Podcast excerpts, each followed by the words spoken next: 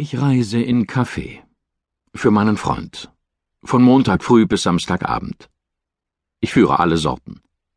Ich vertreibe Guatemala, Santos, Honduras, Puerto Rico auf meiner Tour, die sich über Lota, Mrajice, Bladowitz, Romberg, Kerwitz, Rakowan und Pleschin erstreckt. Man merkt die leise Ironie dieses Widerspruches, der zwischen den exotischen Namen meiner Bohnen und der desillusionierenden Geographie meiner Tour besteht. Ich möchte sagen, es ist ein symbolischer Gegensatz, der meinen Beruf überhaupt kennzeichnet. Die Romantik meines siebentägigen Zigeunertums erstickt in der geschäftlichen Nüchternheit seines Zwecks.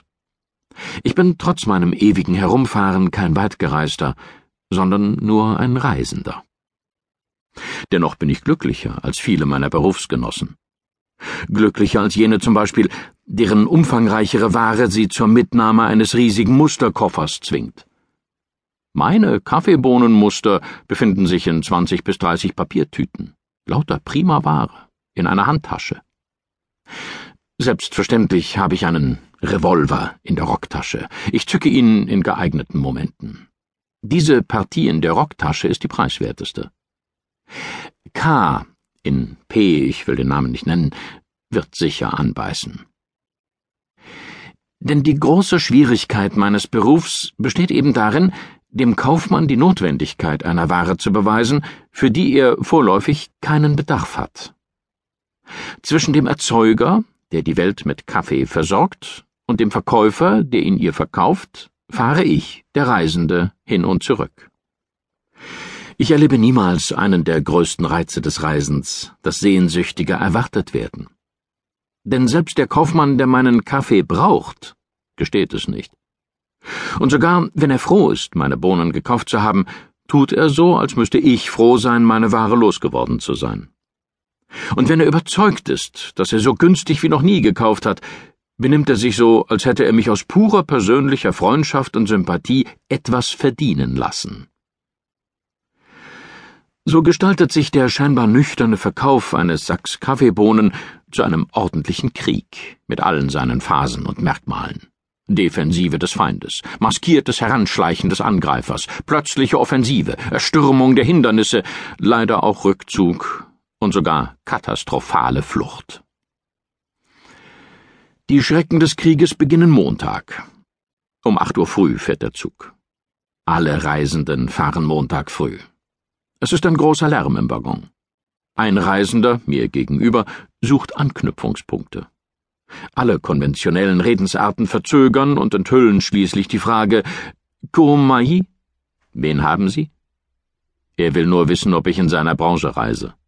Tue ich es, so bin ich sein Gegner.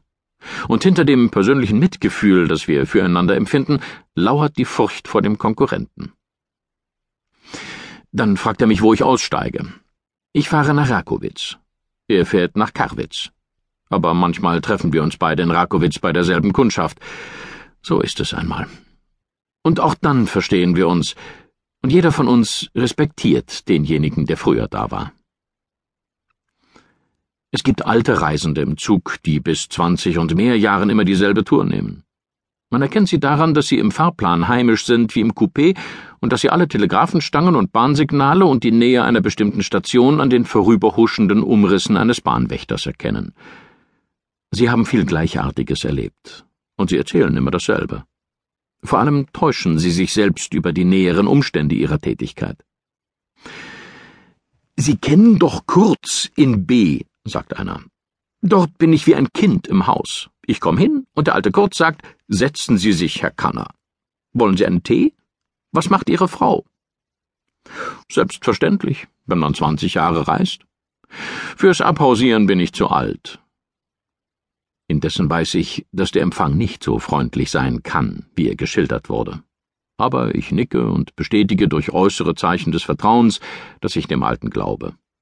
Er ist keineswegs wie ein Kind im Hause, der Alte. Und zwanzig Jahre lang glaubt er selbst an seine Beliebtheit bei den Kundschaften. Und nur so wird ihm seine langjährige Tätigkeit möglich. So tröstet er sich darüber, dass Jüngere vielleicht acht Ordres im Tag bringen.